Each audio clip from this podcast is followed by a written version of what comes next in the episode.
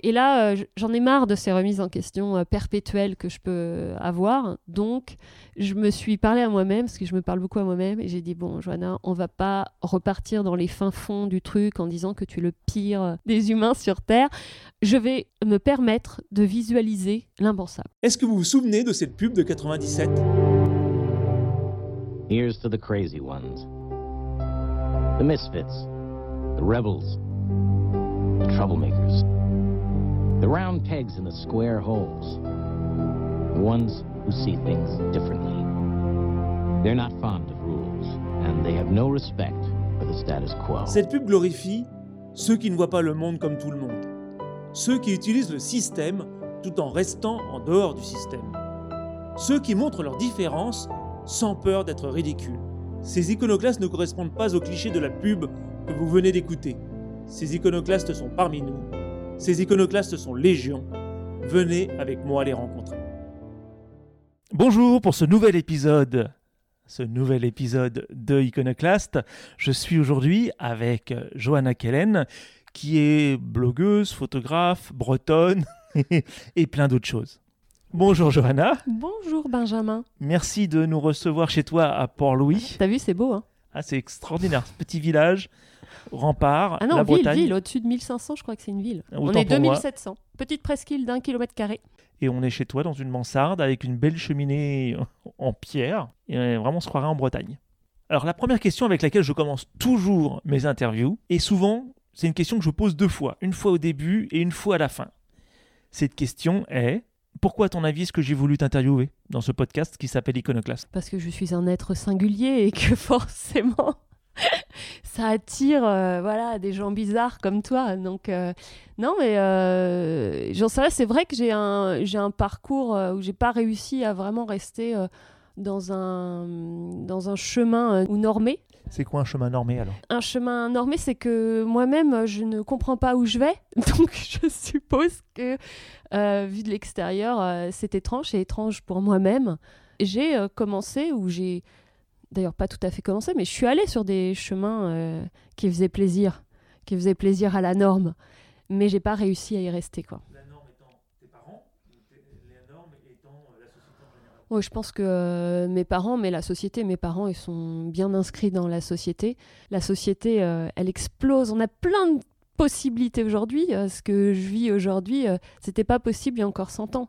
Je vois que ma grand-mère euh, portait l'habit breton, euh, que mes tantes avaient des sabots. euh, voilà, quoique, même à leur époque, quand je vois qu'elles sont parties aux États-Unis à 18 ans, alors qu'elles venaient d'un village euh, sans route, sans voiture, euh, c'est dément. Donc, euh, peut-être que j'ai un peu hérité un peu de cette peut-être audace bretonne où j'ai- entendu il y a pas longtemps que je crois que la, Bretagne est une des régions de France où il y a le plus de gens dépressifs. Et donc, on adore la Bretagne. Je crois que les Bretons sont hyper attachés à la Bretagne, mais en même temps, c'est un il y a un côté dur en Bretagne qui fait qu'on a envie d'aller voir ailleurs, on a envie d'aller voir de l'autre côté de l'océan et, et ça nous rend peut-être un peu moins normés.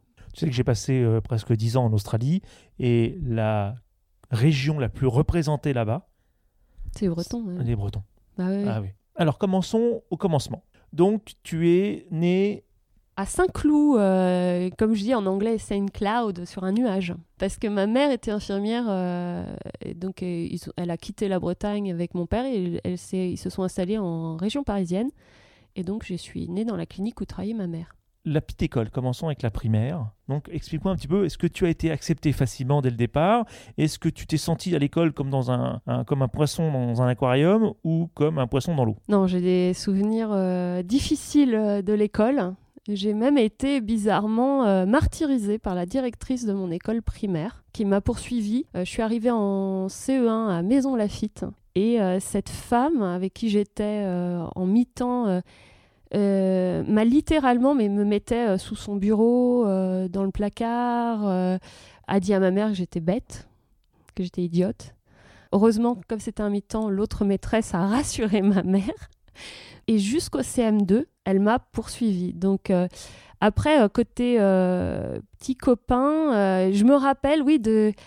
En fait, je pense que j'ai j'ai toujours euh, baladé une espèce d'intensité, d'importance là où les autres ne mettent pas de l'importance, qui fait que oui, j'ai pu vivre un peu euh, de façon euh, déchirante certaines choses qui n'auraient peut-être pas dû l'être. Donc euh, un peu trop intense. Et qu'est-ce qui était intense? Concrètement, quand je joue un jeu, je suis complètement impliquée dans le jeu. Alors si quelqu'un triche ou ne prend pas au sérieux le jeu, je, pouvais notamment ne, pas le comprendre et le, le prendre très très mal. Oui, il y a des. Je me rappelle d'intensité d'émotions très fortes et puis des fortes interrogations sur la mort et d'en parler avec des gens de mon âge euh, qui euh, ne comprenaient pas quoi. Euh, que je puisse parler de ça. D'où elle venait et quel âge avais-tu à ce moment-là? J'avais des crises existentielles, on va dire, ou sur la mort, où toutes mes idées, comme dans un entonnoir, allaient vers cet instant où je ne comprenais pas qu'on soit sur Terre et qu'on meurt. Je, et j'ai encore ces questionnements des fois, c'est-à-dire que ça a beaucoup, beaucoup évolué, mais Comment tu donnes du sens à une vie? Pourquoi tu devrais construire des choses? Pourquoi tu devrais accumuler des choses? Pourquoi tu devrais être aussi affairé par ta propre vie alors que on va tous au même endroit? Et je, ne comprenais pas. Et ça a commencé parce qu'en Bretagne, euh, et ça doit être aussi le cas dans pas mal de régions, on expose les morts. Et donc, quand j'avais trois ans et demi, ma grande-tante est morte. Et donc, elle était en habit de bretonne sur son lit, avec plein de bretonnes avec leur coiffe et tout ça autour, qui euh, pleuraient et priaient. Et j'ai vu ça à trois ans et demi, parce qu'on laisse, et c'est important aussi de, comprendre euh, ces choses-là. Donc, euh, on laisse les enfants. et donc, j'ai vu ça. Et. Ça a coïncidé aussi avec le fait que mon frère est né à ce moment-là et qu'on a dit à mes parents qu'il avait la mucoviscidose. Et sans le savoir, et je l'ai compris beaucoup plus tard à 17 ans, j'ai intégré le fait que mes parents avaient très peur de la mort. Parce que face à l'éventualité que mon frère puisse mourir, je l'ai compris comme ça, c'est de la psychologie de comptoir, mais ça m'a quand même libéré de mes angoisses quand même à 17 ans, parce qu'en fait, euh, il y avait de la philo euh, en classe, et j'ai pris un cas concret. il y avait Freud en philo. Freud n'était pas là, mais la prof parlait de Freud. Mais donc j'ai pris un cas concret et je suis allée interroger ma mère sur depuis quand j'ai ces angoisses, quand est-ce que ça a commencé? Elle m'a expliqué vers 3 ans, nan, et j'ai fait euh, le lien entre la peur de, des adultes face à la mort et euh, peut-être aussi beaucoup de non-dits, mais c'est que on est des éponges sûrement et voilà. Et donc j'ai intégré et j'ai eu des crises jusqu'à l'âge de 17 ans où tout d'un coup toutes mes idées se dirigeaient là-dedans et j'arrivais dans un endroit où euh, j'étais dans un espace d'espace intersidéral, le néant, où on n'existait pas. Alors je viens d'une famille, euh, en tout cas du côté de ma mère, très catholique, donc je suis allée à la messe jusqu'à 18 ans, j'ai fait tout le parcours d'une jolie petite catholique avec l'aube et tout. Mais j'ai toujours interrogé. Ça aussi, j'ai interrogé au catéchisme, parce qu'on me disait qu'il y a des preuves. Donc j'étais euh, j'étais vue comme quelqu'un euh, parfois de, comment dire, impertinent, parce que je posais des questions. Mais parce que j'essayais de comprendre. Chacun choisit, mais euh, il fallait accepter des histoires pour moi toutes faites, et je ne comprenais pas parce que j'avais cette peur de la mort, et rien la religion ne m'expliquait vraiment. Cette histoire de paradis ne me convenait pas du tout. Et c'est ce moteur-là, cette peur de la mort, je ne sais pas si je suis une iconoclaste, euh, je pense surtout que euh, c'est cette peur de la mort qui a fait que j'ai exploré, que j'ai eu besoin de, répondre à des questions, de, trouver du sens, euh, même si je ne sais pas s'il y a un sens à toute cette existence, je pense que c'est un immense mystère. Et quand je vois aujourd'hui tous ces gens de différentes religions qui se déchirent, mais que ce soit des athées ou des religieux, et que tout le monde croit savoir alors que, à mon avis, personne ne comprend, c'est un tel mystère la vie. C'est plus, moi, ce qui était à la base une peur, qui s'est transformée, qui a donné le fuel à euh, toutes les aventures que j'ai vécues dans ma vie. Donc on va les suivre les unes après les autres. Alors revenons simplement de nouveau, restons au primaire, donc 3 ans et demi, euh, la scène que tu viens de décrire, l'éducation que tu as reçue de la part de tes parents. Est-ce que ça répondait à tes attentes, à ta curiosité? Si tu veux, j'arrive pas à répondre à cette question parce que je me dis que ce que m'ont donné mes parents était idéal pour euh, faire le chemin que j'avais à faire. Euh, que euh, qu'elle soit dure, qu'elle soit flexible. Il n'y a pas d'éducation idéale.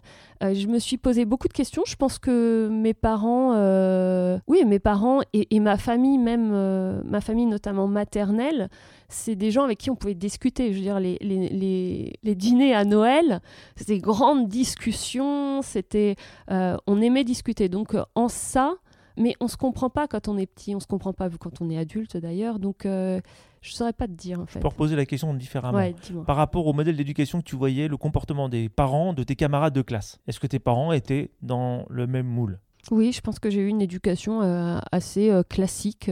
J'habitais donc Maison Lafitte quand j'étais euh, petite. Oui, oui, on était dans des pavillons. Je pense que c'était voilà, on était dans une certaine classe où il était important d'être bien à l'école, mais mes parents n'étaient pas ultra sévères et en, même- temps pas ultra laxistes. Donc j'estime que j'ai eu une enfance, une bonne enfance. euh. Très bien, parce que c'est la question en fait, euh, l'origine de la question, c'est de comprendre est-ce que cet esprit un peu curieux et différent euh, est en réaction par rapport à la famille, est une suite logique de la famille, ou si finalement c'est juste un trait personnel, euh, parce que qui est lié à sa personnalité euh, unique, à soi, différente. Voilà, c'était pour ça. aujourd'hui, quand je vois par rapport à mes parents, euh, je suis quand même.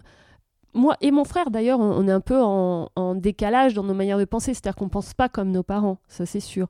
Mais je pense que nos parents nous ont donné euh, euh, la possibilité aussi euh, d'explorer. C'est-à-dire que. Non, je pense que j'ai eu une éducation juste et bonne. Classique. Complètement classique. Alors continuons ensuite. Donc là, tu arrives, on va dire, c'est quoi? C'est les années lycée, collège, lycée. Qu'il se passe des choses euh, remarquables? Alors oui, c'est très particulier parce qu'en 1988, mon père est expatrié en Corée du Sud. Donc j'ai vécu mon adolescence en Corée du Sud. Donc j'étais au collège euh, à Maison Lafitte et euh, en 88, donc on, on part en Corée. Et je me disais tellement, mais oh, je trouvais ça tellement extraordinaire que je me disais que j'allais mourir avant qu'on parte et que j'allais pas pouvoir vivre cette expérience extraordinaire. Et c'est vrai que c'était une expérience extraordinaire.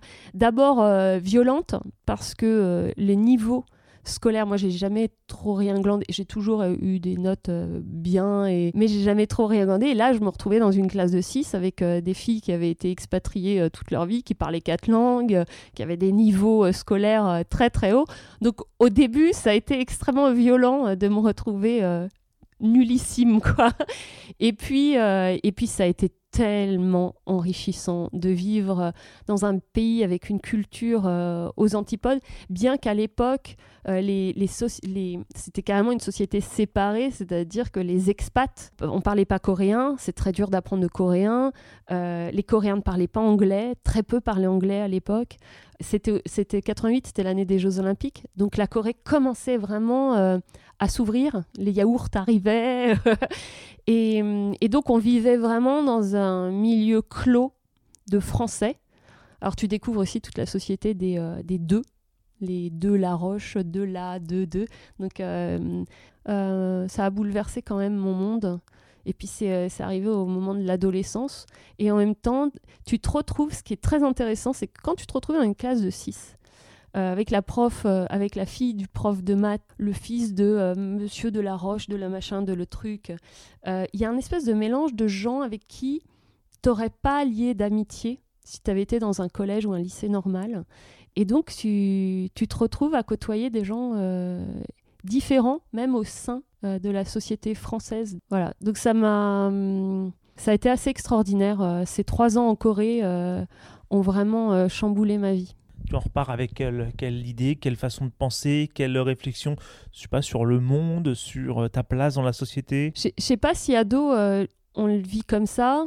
Je me rappelle juste de mon retour en France. Je suis arrivée au Vésinet, euh, dans un lycée où euh, les jeunes arrivaient en, mini euh, Austin, je ne sais, pas comment ça s'appelle, les petites mini Cooper, voilà, les petites voitures en chapi, et en, dans un milieu très très aisé. C'est bizarre parce qu'en étant expat, normalement on est aisé, mais j'ai toujours eu l'impression qu'on était les moins aisés de la classe où on était, même si c'était des classes aisées. Donc je me suis jamais vue comme entre guillemets riche. J'ai jamais eu ce sentiment d'être d'une classe euh, privilégiée. J'étais toujours. euh, Donc quand je suis arrivée dans ce lycée, euh, ça a été un choc aussi énorme. Donc déjà, je m'habillais différemment. Je m'habillais dans des couleurs. euh, ils s'habillaient tous en chevignon euh, brun. euh, et moi, je m'habillais en naf-naf. Alors en, Corée, on dit nape-nape. Donc des, copies ultra, ultra roses et verts. Donc j'étais en total décalage et, aussi le fait de voyager, d'être dans d'autres cultures, je suppose que ça, ça te met en décalage par rapport à ta propre culture. C'est-à-dire que tu es une culture hybride entre les deux. Parce qu'il faut voir que les expats, il euh, cultive une image de la France, en tout cas il y a longtemps, parce qu'aujourd'hui c'est beaucoup plus fondu dans les populations. Il n'y a plus vraiment d'expats comme à l'époque.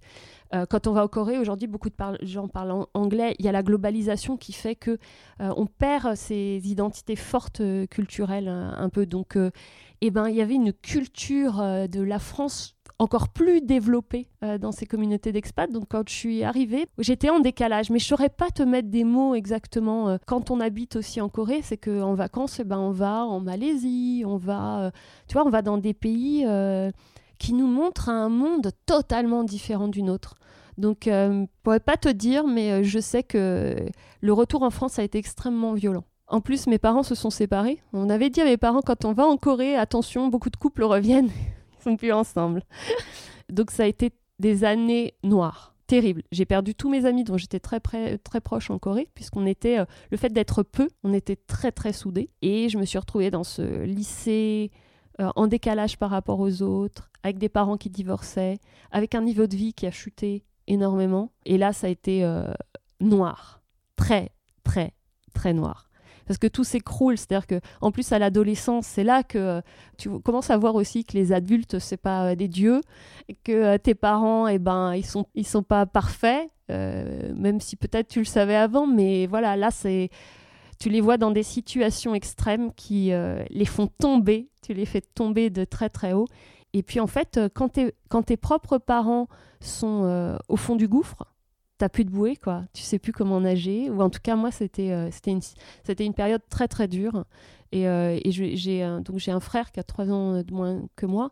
Et même avec mon frère, on se battait. On pouvait pas nous laisser seuls. C'était euh, ouais, compliqué. Très compliqué.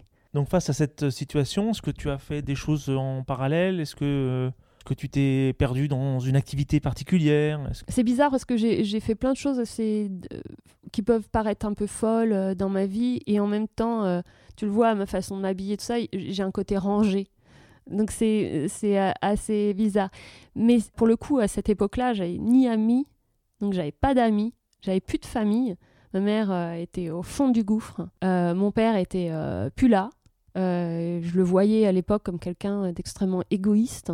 Non, j'étais plus, euh, j'étais plus dans le fond et le, le, sombre que euh, avoir mis mon énergie dans une activité.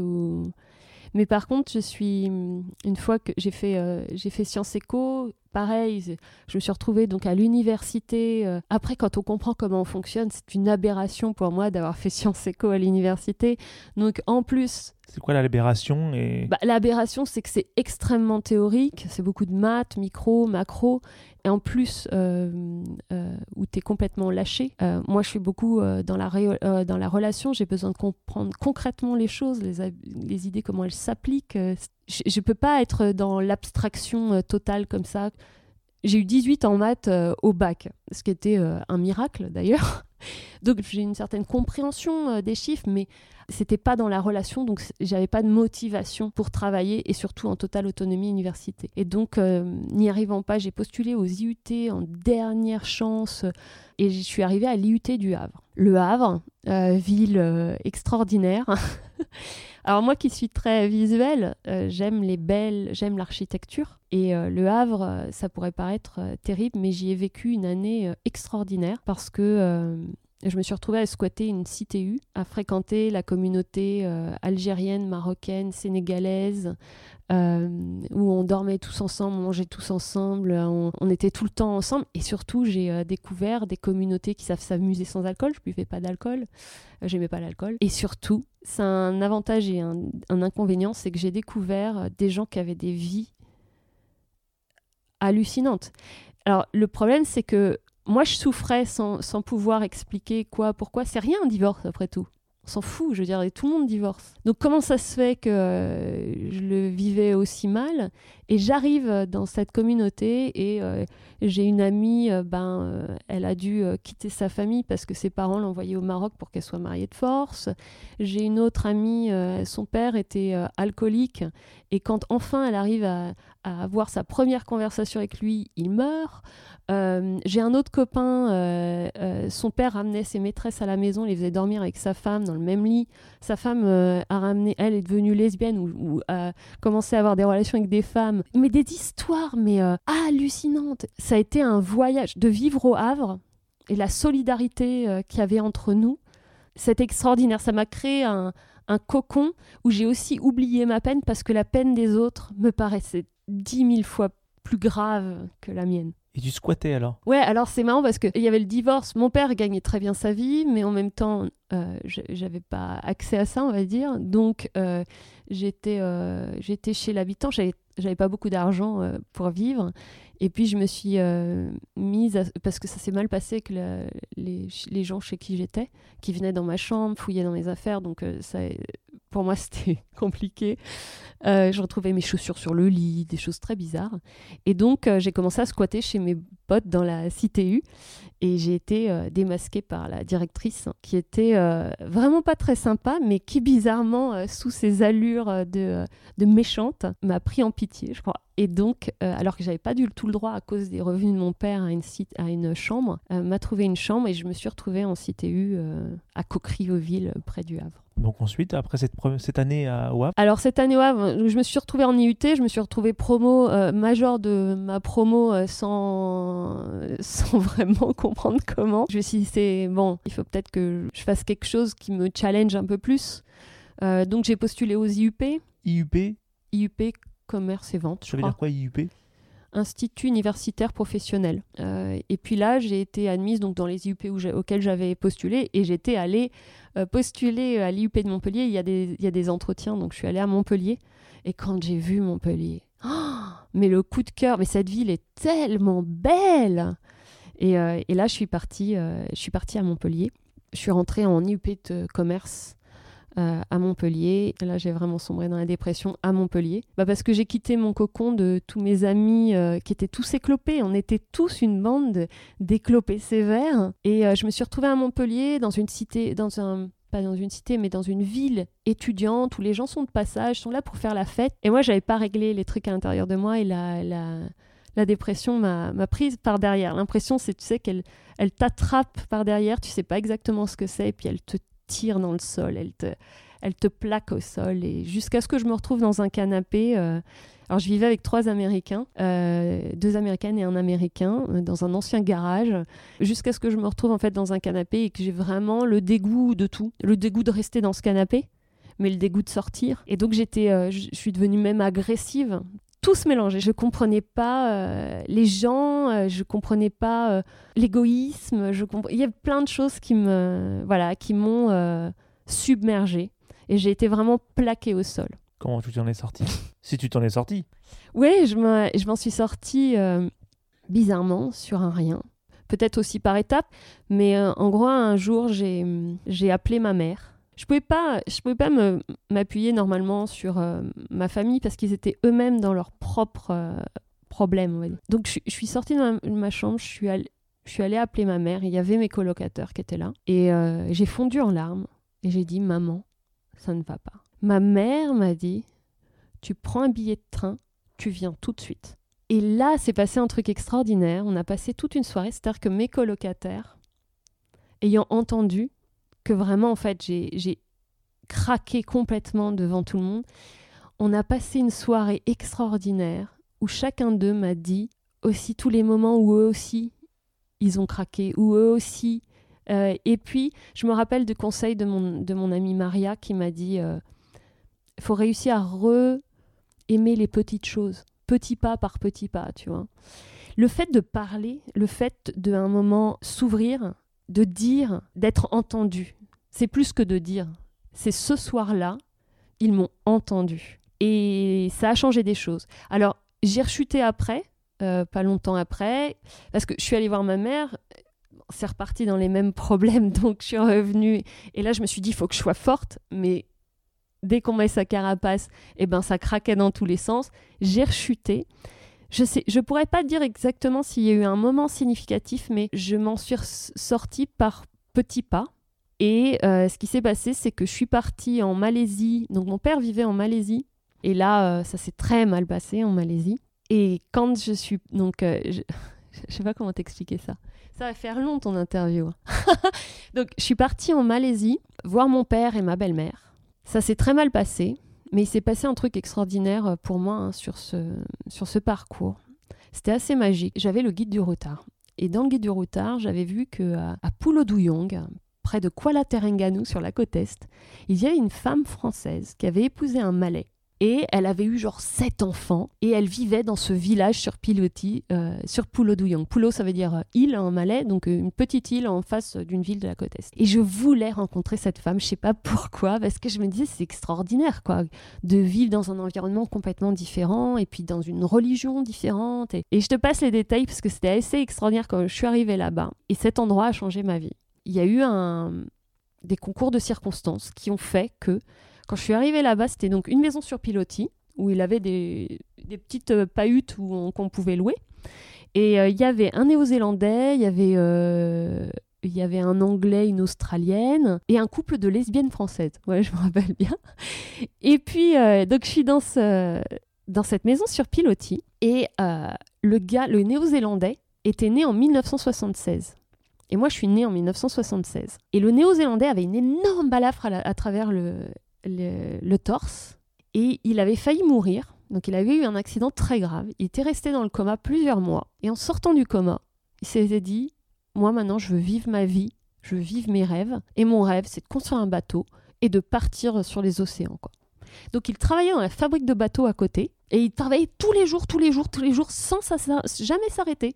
Il ne s'arrêtait jamais. Donc je rencontre ce gars, il se trouve qu'il s'arrête et qu'on discute des journées entières. C'est là que euh, peut-être ma conscience écologique s'est ouverte parce qu'il m'a dit, tu sais, il y a des plastiques, les tortues avalent les plastiques. Je me rappelle d'un petit malais qui était sur, qui euh, il, mange du saté, donc c'est des brochettes avec de la sauce. Ils mettent la sauce dans un sac plastique, les brochettes dans un sac plastique, ils prennent les deux et puis ils mettent dans un troisième sac plastique. Et euh, moi, je mangeais une banane et donc je lance, je jette ma peau de banane et le petit garçon à côté de moi jette ses sacs de plastique. Et euh, je lui dis, mais faut pas faire ça.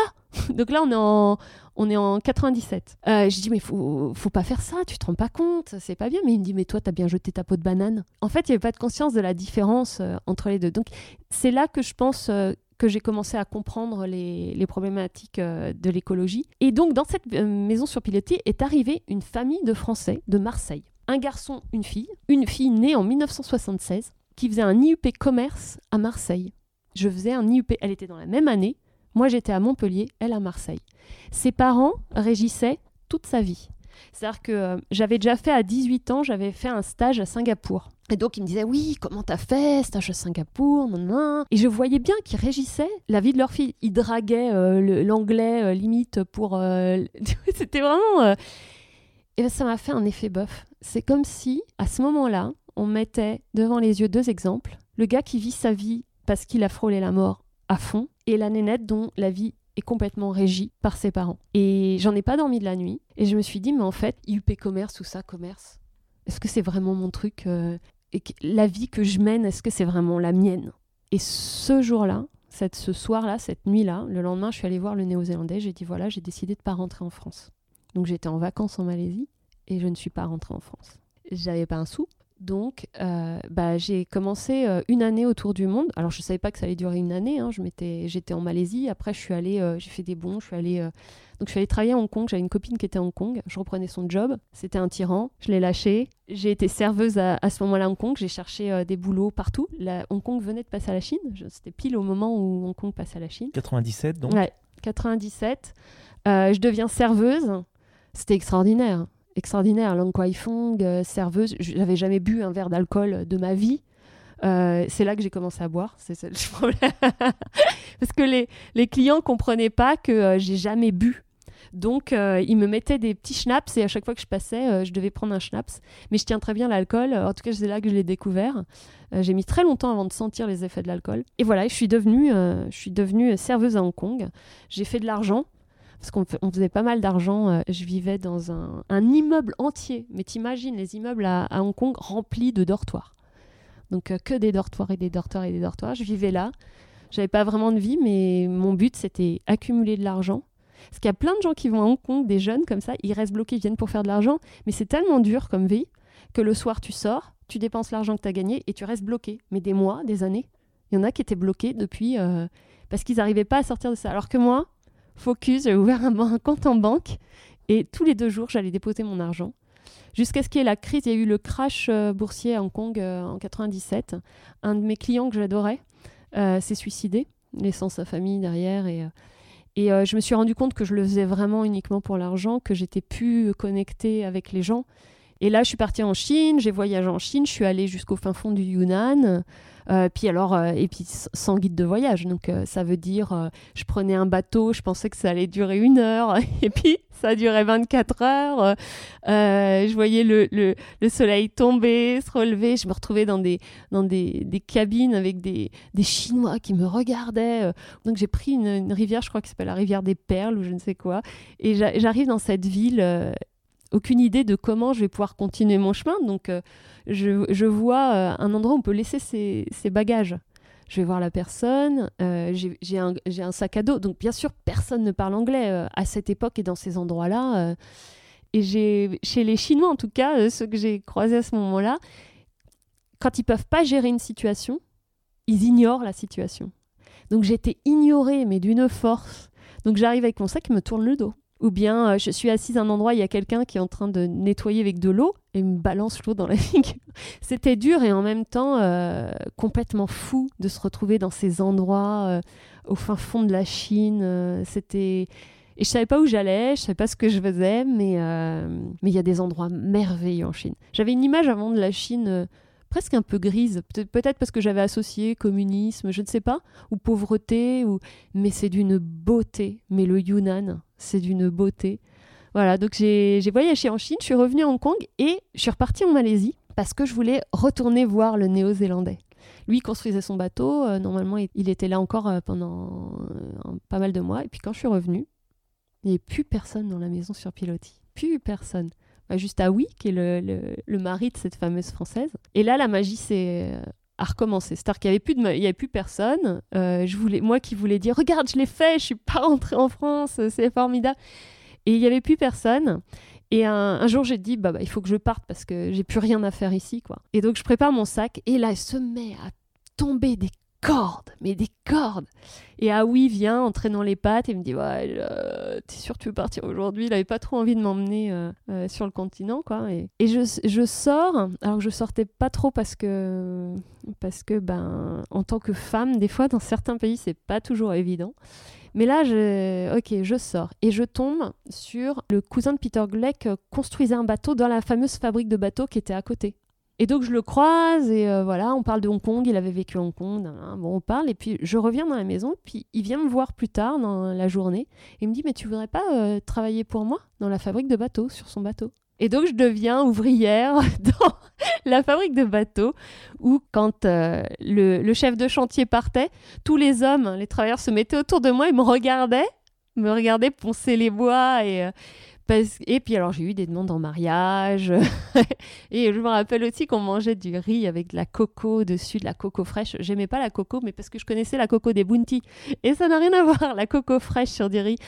Il n'y avait rien de plus simple et rien de meilleur. Et j'ai travaillé dans cette fabrique et c'était extraordinaire. Il y avait des écoles qui venaient, euh, des enfants des écoles qui venaient voir. Alors j'étais vraiment devenue une attraction, euh, une femme quoi, qui travaillait dans une fabrique de bateaux, une femme blanche. Euh, puis une fois que ça a été fini, bah, j'ai continué. Euh, j'avais rencontré un en Chine un gars qui avait fait l'école de massage de Chiang Mai, en Thaïlande. L'école de euh, médecine traditionnelle euh, à Chiang Mai. J'ai dit, ben moi, c'est ça que je vais faire aussi. Je trouvais ça extraordinaire de faire des massages. Donc, bah, j'ai remonté la Malaisie, la Thaïlande. J'ai retrouvé un aspect normal. Je me rappelle à Bangkok aller chez le coiffeur me faire couper les tifs et retrouver un aspect euh, un peu potable, et puis remonter jusqu'à Chiang Mai. Je suis restée, je pense, euh, deux mois à Chiang Mai, et j'ai fait l'école euh, de massage. J'ai été volontaire dans un orphelinat. C'est aussi des expériences extraordinaires. Ça, en parallèle? Ouais, ouais, ouais. Oui, on avait le temps quand même. Et ouais, j'ai des souvenirs très, très forts aussi de l'orphelinat. Et... et tout ça, c'est parce que tu vas vers les autres ou parce que ça te tombe dessus? T'as l'impression que tu te demandes pourquoi? Il y a une magie dans la vie, Benjamin. Il y a vraiment une magie. Il y a vraiment une magie. Je, je peux même pas expliquer dans ma vie, il y a eu tellement euh, de, choses qui, pour moi, dépassent euh, l'entendement. que ça peut plus être des hasards. Il y en a trop. Euh, je les raconte pas forcément là, mais euh, c'est presque, tu as une pensée, tu as une envie, et, ou bien tu te poses une question et, et tu croises quelqu'un qui y répond. Quoi. Je me suis considérée athée, puisque moi je remettais depuis que j'étais enfant.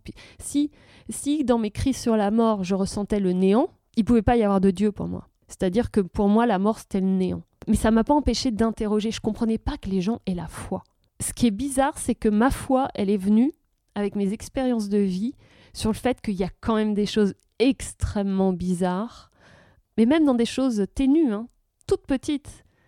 Tu te poses une question et, et tu croises quelqu'un qui te répond à la question que tu viens de te poser. C'est étrange. Ou euh, euh, j'ai des milliards d'exemples. C'est- complètement dingue. Il y a une mécanique que je ne comprends pas, mais qui est là et qui te donne les éléments au fur et à mesure. Donc voilà, euh, un voyage où après je suis partie au Laos, extraordinaire le Laos. En 97, le Laos, tu voyageais sur le toit des bus, il n'y avait pas de, de salle de bain, donc euh, tu te nettoyais à peine, tu avais des dreadlocks parce que euh, de toute façon tu pouvais pas faire autrement, tu avais tellement de poussière. Et puis je suis redescendue en Thaïlande et euh, là euh, j'ai acheté euh, un billet d'avion et je suis partie donc en Indonésie. Pareil, je fais des rencontres extraordinaires. euh, J'avais du mal avec le côté euh, très touristique de Bali, mais euh, tout est question de rencontres en fait. Et tu fais toujours des rencontres euh, folles. Et puis après, de là, je suis partie en Nouvelle-Zélande. J'ai retravaillé en Nouvelle-Zélande parce que j'avais plus un sou. Euh, j'ai fait la cueillette des pommes en Nouvelle-Zélande, des kiwis. Euh, j'ai voyagé en autostop. Je suis tombée, euh, bien sûr, première fois de ma vie que je fais de l'autostop. Je lève le, le pouce. Une voiture s'arrête tout de suite, un coupé rouge, mon sac pincé derrière. Le gars ne décochait pas un mot. Et moi, je causais, je causais. Puis tout d'un coup, il m'interrompt, il me posait une question. Il dit euh, Mais euh, c'est vrai que les femmes européennes sont des femmes faciles? C'était un, un occidental, c'était un blanc, euh, c'était un blanc de Nouvelle-Zélande. Je dis non, je peux comprendre, voilà, que quelqu'un qui n'est pas de la même culture peut me poser cette question, mais là, je comprends, je comprends pas. Et puis ça a continué. Deuxième question. il m'a laissé parler, puis il m'a re-interrompu. Quelle couleur sont tes sous-vêtements? Et ça a fini, il s'est masturbé tout en conduisant. Et euh, c'était ma première expérience d'autostop. Et tu vois, en Nouvelle-Zélande, j'étais sur l'île euh, du Nord. Il n'y avait pas un Pékin. Il n'y a, y a que des moutons. Donc, euh, je veux dire, et je me rappelle, j'ai eu une décorporation. Je me suis vue.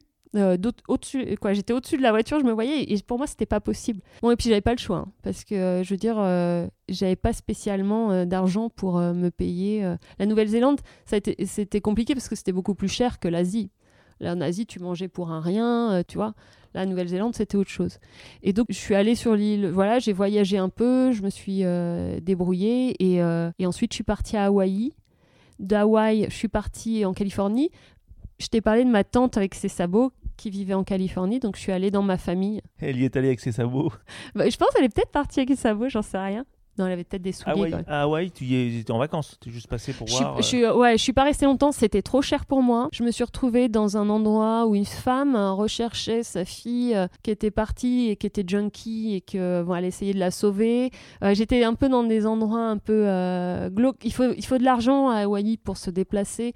Et puis j'étais fatiguée. Ça faisait pas loin d'un an que j'étais partie. J'étais fatiguée de rencontrer des gens, de me lier. Tu sais, il y a toujours cette espèce d'intensité que j'ai, euh, même dans mes relations, qui fait que euh, je suis extrêmement investie et que ouais, ça te, peu à peu, ça, t'émiette le cœur, je trouve. Euh, C'est génial de rencontrer autant de gens, mais c'est aussi douloureux de les quitter. Donc j'étais fatiguée. Il y avait l'amie de ma marraine à Hawaï, donc voilà, j'ai vu. Elle pensait que j'étais jeune, donc je préférais être dans les dans les squats insalubres. Mais bon, donc j'ai quitté, je suis partie en Californie. J'ai travaillé un peu en Californie pour ma cousine qui euh, a lancé les marchés là-bas. Où ça en Californie? Euh, San Rafael, euh, en Californie. euh, J'avais l'habitude d'aller là-bas parce que quand je vivais en Corée, je passais les étés déjà là-bas. C'est comme ça que j'ai appris l'anglais. Donc voilà, ça m'a fait une, une pause. Et puis après, j'ai traversé les États-Unis en Greyhound, en bus. Comme j'avais mes fameux colocataires de Montpellier bah, qui étaient euh, dans les États plutôt de l'Est euh, des États-Unis, je connaissais pas du tout l'Est, ce qui était une révélation aussi, euh, l'Est des États-Unis. Et voilà, donc je suis allée de maison en maison. j'ai traversé. je traversais les États-Unis quand même, genre sur deux jours non-stop. Et voilà, et puis j'ai fait l'Est des États-Unis, j'ai découvert New York. C'est. Pour moi, c'était dingue de voir des vieux buildings, comment on dit, des, des gratte-ciel, des vieux gratte-ciel. Quoi. C'est, j'ai trouvé cette ville euh, très belle. Et voilà, et je suis partie des États-Unis. Je suis allée, euh, j'ai pris l'avion pour euh, l'Angleterre. Là, j'ai acheté une barre Mars ou je sais pas quoi. Quand j'ai vu le prix, j'ai fait c'est bon, je peux pas rester ici, j'ai pas les moyens.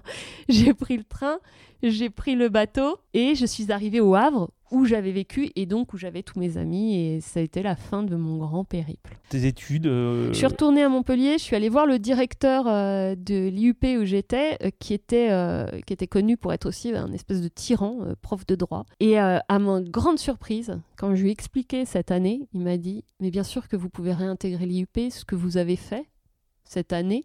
C'est d'une quoi pour lui c'était d'une richesse que c'est- euh, voilà c'était euh, c'était et d'ailleurs ça s'est révélé vrai ça a été mon meilleur diplôme c'est comme ça que j'ai eu mon premier job Alors donc tu vas, tu vas, tu vas te poser à, à Montpellier, Voilà. finir ton diplôme finalement. exactement Donc, donc tu es diplômé. Ouais. Et donc recherche d'emploi recherche d'emploi de Montpellier où tu étais rentré. euh, Je suis rentrée euh, sur la région parisienne chez ma mère. mhm. Recherche d'emploi, une amie m'appelle, elle avait- venait de décrocher un job et elle avait postulé un autre dans une PME dans le centre de la France pour être acheteuse internationale et responsable qualité.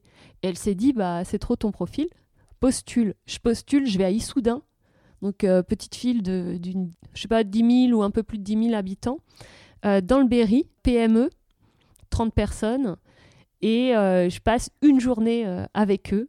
Je leur raconte euh, la Nouvelle-Zélande et machin, on déjeune ensemble, ça accroche terriblement bien. À la fin de la journée, ils se consultent même pas, ils me disent pour nous c'est bon. En plus, au salaire que je voulais, qui était un bon salaire pour quelqu'un qui débutait, puisque ouais, j'avais un, c'était idéal. Donc je pensais jamais que j'aurais ce salaire dans cette PME. Donc je suis partie, je me suis installée à Issoudun. Et voilà, et j'ai vécu euh, une aventure extraordinaire aussi dans cette PME, parce que je suis devenue acheteuse, je connaissais pas du tout ce métier, et j'allais euh, au Pakistan négocier, j'allais, euh, je suis allée en Chine, en Inde, et j'ai trouvé que c'était un métier génial parce que j'ai vu tout de suite l'impact sur la société. C'est qu'on a fait des économies, on a renforcé nos, fournisseurs et nos, voilà, notre sourcing. J'étais très valorisée euh, par ce métier. Et j'étais responsable qualité, donc j'ai fait passer l'ISO donc, euh, avec un consultant, j'étais épaulée par un consultant, j'ai fait passer l'ISO euh, à la boîte. Super intéressant de comprendre la qualité, parce que la qualité observe comment on fait les choses, et ça, ça m'intéresse toujours de comprendre comment on fait les choses. Par contre, l'entretien de la qualité ne correspondait pas du tout à mon mode de fonctionnement, parce que paperasse, parce que voilà. Ça... Le MAQ, le machin, le- Ouais. Et les là, revues de. et puis quand je partais, je partais au Pakistan, je revenais, puis j'avais un monticule. euh, donc les, deux, les deux euh, jobs ensemble, euh, je sais pas, ça fonctionnait pas euh, super bien. Ça a très bien marché pour moi, mais je me suis dit, moi, ce qui m'intéresse, c'est les achats. Donc j'ai postulé, je suis allée faire un master à Subdeco Bordeaux. Et là, euh, une année, l'année que j'avais jamais pu vivre euh, avant, c'est-à-dire que si, si, je- si mes parents n'avaient pas divorcé, bah, je serais sûrement allée en école de commerce et tout ça. Là, j'avais dû me débrouiller, donc j'ai fait tout mon parcours en fac. Et là, euh, je découvrais l'école de commerce, les fêtes. les- et voilà. Et donc, j'ai été intégrée à ce master et de là, j'ai été embauchée aux États-Unis directement. Donc retour à New York. New York, je retrouvais une sublime ville. Donc j'ai vécu, euh, j'ai travaillé pour Reckitt Benckiser, euh, ma conscience écologique euh, sous Oui, là sur ce coup-là. et expérience extraordinaire aussi. Je me suis pas mise dedans. Je sais pas, j'avais pas forcément une motivation. Moi, j'étais un, un peu coincée avec une relation que j'avais en France. Et puis, euh, quand je me suis prise au jeu, parce que j'ai identifié euh, 4 millions de dollars de savings sur un portefeuille de 17 millions de dollars, donc je me suis retrouvée à faire des présentations, mais au plus haut niveau. Même les gens à qui je devais pas faire la présentation me demandaient que je fasse la présentation parce qu'ils avaient entendu parler de ma présentation. Ouais, j'ai j'ai eu une énorme reconnaissance et en même temps, j'ai été euh, confrontée à. Je suis rentrée en même temps euh, qu'un collègue masculin.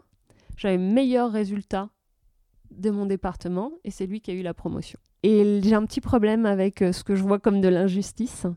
Et là, euh, je suis, je suis rentrée en, en mode ça se passera pas comme ça. Donc, euh, quand moi-même, on m'a proposé cette promotion pour arriver, pour arriver au même niveau que mon collègue, alors que j'avais dû ravaler ma salive, il se trouve que j'avais été démarchée par un chasseur de tête. Et donc, c'était mon N plus 2 hein, qui avait fait en sorte que ce soit. euh, qui venait du Moyen-Orient, je veux pas faire de. Mais quand même, euh, voilà, le fait que je sois une femme, je pense, euh, en tout cas de, de l'avis de mes collègues masculins, était la raison du fait que je n'ai pas cette promotion, alors que si on regardait les chiffres. Et il avait pris comme excuse l'argent n'est pas encore rentré.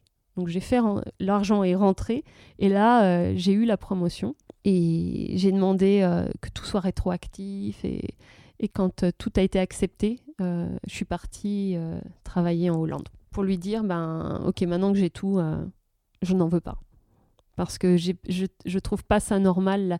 Même la façon dont j'ai été traitée, c'est que ça faisait six mois que j'étais dans la boîte, j'ai eu une journée d'entretien avec cinq personnes différentes qui me connaissaient tous très bien, alors que mon collègue qui a eu la promotion d'au-dessus n'avait aucun entretien. Donc euh, j'ai, eu du mal à, j'ai eu du mal à accepter. C'est là que je suis partie en Hollande. Donc Hollande, donc là tu continues ton parcours de, de salarié? Ouais, euh, acheteuse. Tu, te, tu te trouves à ta place avec tes collègues, ça se passe bien à partir de promotion, mais tu te trouves à ta place, tu te poses pas euh, par rapport à tes valeurs, t'as pas d'interrogation? Si, j'ai toujours eu des interrogations. Toujours, toujours, toujours. Me dire, mais comment, euh, comment ils tiennent, les gens? C'est-à-dire, quand il y a un défi, eh ben, j'étais immergée et ça fonctionnait, mais euh, ça durait pas très longtemps. Ça a jamais duré très longtemps. Euh, je me lassais très vite. Et, par exemple, chez Rekit, euh, donc je réussis très bien sur un portefeuille qui avait été travaillé. Donc, on me propose un autre portefeuille. Et surtout, l'erreur tragique, c'est de m'avoir donné. J'avais un super bon boss aux États-Unis, le meilleur boss que j'aurais pu avoir, qui comprenait comment je fonctionnais et qui savait s'adapter à chacun des gens de son équipe. Et en fait, on m'a mis un autre boss qui comprenait rien. Qui, j'avais vraiment un souci dans mes négociations, j'avais un souci du détail, je, jouais avec certains paramètres. Ce gars-là ne comprenait pas, me foutait en l'air mes relations avec mes fournisseurs, de mon point de vue. En fait, pour que je réussisse en tant que salarié, il me fallait des conditions euh, optimales qui sont dures à remplir. Avoir un bon boss euh, et de considérer son boss comme vraiment bon, c'est pas si évident. Donc, euh, je sais pas si je suis faite pour le travail salarié. J'ai besoin de beaucoup d'indépendance, même au sein d'une grande structure. Et mon, mon patron euh, aux États-Unis l'avait complètement compris. C'est-à-dire qu'il me protégeait d'une partie de la pression et il avait confiance dans le fait que j'avais les capacités pour faire des, des choses euh, voilà, qui correspondaient. Il se trouve que Reckitt Benckiser est une société qui est très connue dans les achats parce que c'est une société où l'acheteur il est aussi puissant qu'un marketeur. Ce qui est rare. euh. Donc on avait vraiment euh, un pouvoir d'action, tu vois. Donc je suis arrivée en Hollande et j'ai pas j'ai pas duré très longtemps. j'ai Ah pas oui. duré très longtemps. Qu'est-ce qui a, a cloché? Je pense que j'avais un mal-être. J'arrivais pas à me dire, ok, je vais faire carrière. Mais ça veut dire quoi? Qu'est-ce que je vais en faire euh? J'avais des questions exis- existentielles bien plus fortes que euh, les, des ambitions euh, corporate, quoi. Tu vois, Mhm. Donc, euh, je me posais beaucoup de questions et je me suis retrouvée dans, dans une situation où, où tout se remettait en place comme ce qui s'était passé aux États-Unis. Les mêmes dispositions, le DRH qui partait à ce moment-là, on m'envoie un, un stagiaire de mon école à ce moment-là. Comme un truc bizarre où, où chaque élément, même si c'est anodin, chaque élément se remettait en place. Et là, je me suis posé la question est-ce que ça veut dire que cette fois-ci, parce que j'ai pas persévéré la première fois, il faut que je persévère, que je, je- je- j'aille à travers ce mur, je le, je le perce, je le brise ou est-ce que ça veut dire que c'est pas ma voie quoi? Et donc j'ai cru qu'il fallait que je persévère forcément. Hmm. Parce que Tu euh, avais quel âge à l'époque? je dois avoir 28 ans, un truc comme ça, 29 Juste ans. pour se recadrer. Mm. D'accord? Donc tu as persévéré. Donc j'ai persévéré et c'est là que ton armure elle craque toujours. En tout cas chez moi c'est toujours comme ça.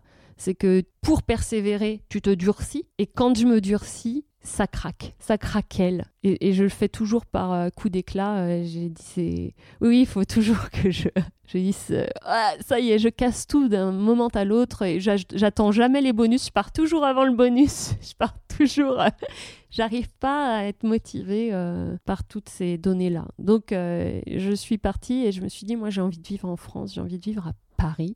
J'avais toujours été fascinée par Paris, mais Paris intramuros. Ce déclencheur-là, cette rupture entre. Donc, ce, donc là, tu étais aux Pays-Bas, donc le retour en France. Cette rupture, c'était vraiment une réflexion personnelle ou, ou il s'est passé quelque chose de l'extérieur? C'était, c'était plusieurs choses, c'était des petites choses, mais par exemple, je me rappelle, on avait tous un parrain euh, dans l'équipe, un senior, euh, et euh, moi, ma, ma marraine, euh, donc m'a rapporté que mon string dépassait parfois de mon pantalon ou quand je me baissais ou je ne sais quoi. Et en fait, euh, et en fait je cherchais du fond. Moi, je veux réussir euh, à faire des choses, euh, là, dans ce cas-là, pas forcément qui ont du sens, mais quand je travaille, c'est pour amener quelque chose de de solide, je sais pas comment dire. Et je veux bien croire hein, que mon slip a pu, dépasser.